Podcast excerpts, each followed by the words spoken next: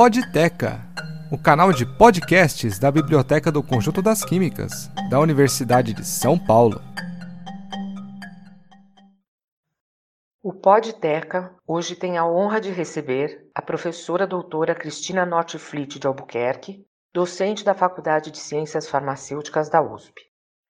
Segundo seu perfil no site do Departamento de Tecnologia Bioquímico-Farmacêutica da FCF, Cristina possui graduação em Farmácia e Bioquímica e mestrado em Farmácia pela Universidade Federal do Rio Grande do Sul, doutorado em Química Biológica pela Universidade de Toulouse.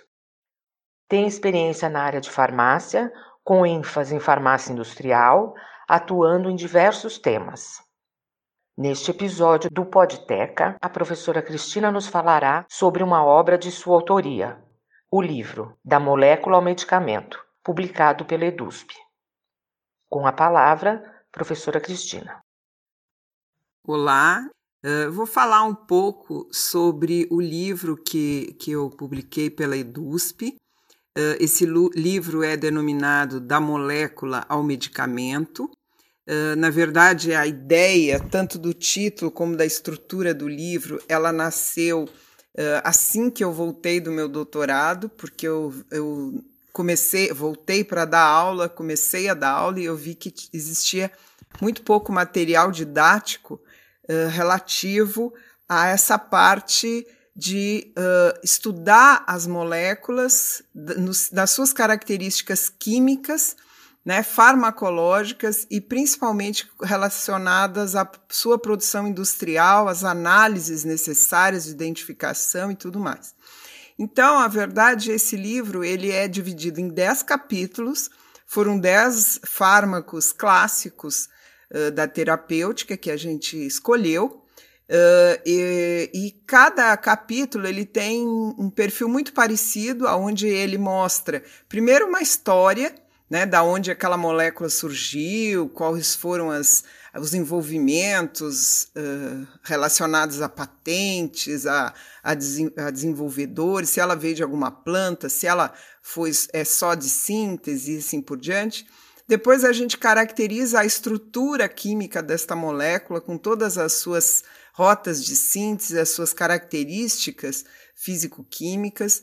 Depois a gente fala um pouco sobre a produção industrial, e isso é um diferencial porque a gente não tem muito material sobre isso, né, que uh, uh, relaciona a produção em larga escala com processos unitários, né, descrevendo, escolhendo uma das sínteses clássicas deste, deste fármaco e desenvolvendo essa, essa síntese uh, em larga escala, indicando condições, indicando reatores, indicando uh, uh, porcentagens né, de rendimento e tudo mais.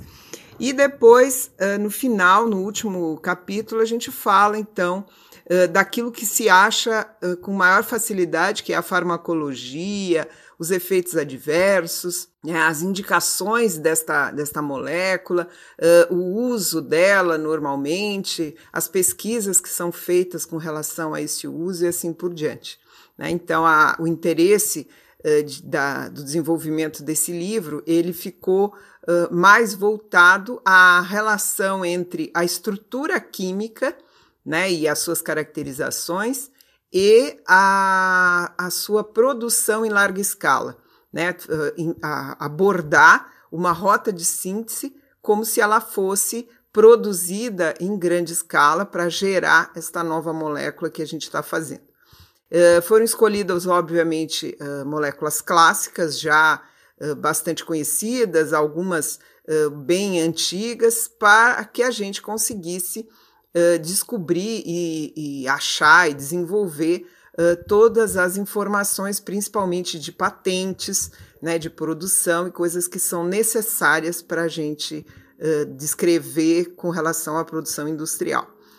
o livro, então, ele é dividido em 10 capítulos, são 10 fármacos, né, começando com aspirina e terminando com azidovuldina, né, e e essas moléculas são uh, de diferentes estruturas, diferentes formas uh, de apresentação também como uh, fármacos, né, como medicamentos. E a gente então fez essa, essa, esse, essa tentativa de fazer um livro diferenciado, que englobe realmente a síntese, desde o seu princípio até o uso final, a caracterização da molécula e a produção dela como um, um fármaco já no, na formulação uh, usual de medicamento. O Podteca agradece a professora Cristina pela gentileza em atender ao nosso convite para este episódio. Até a próxima. Obrigada.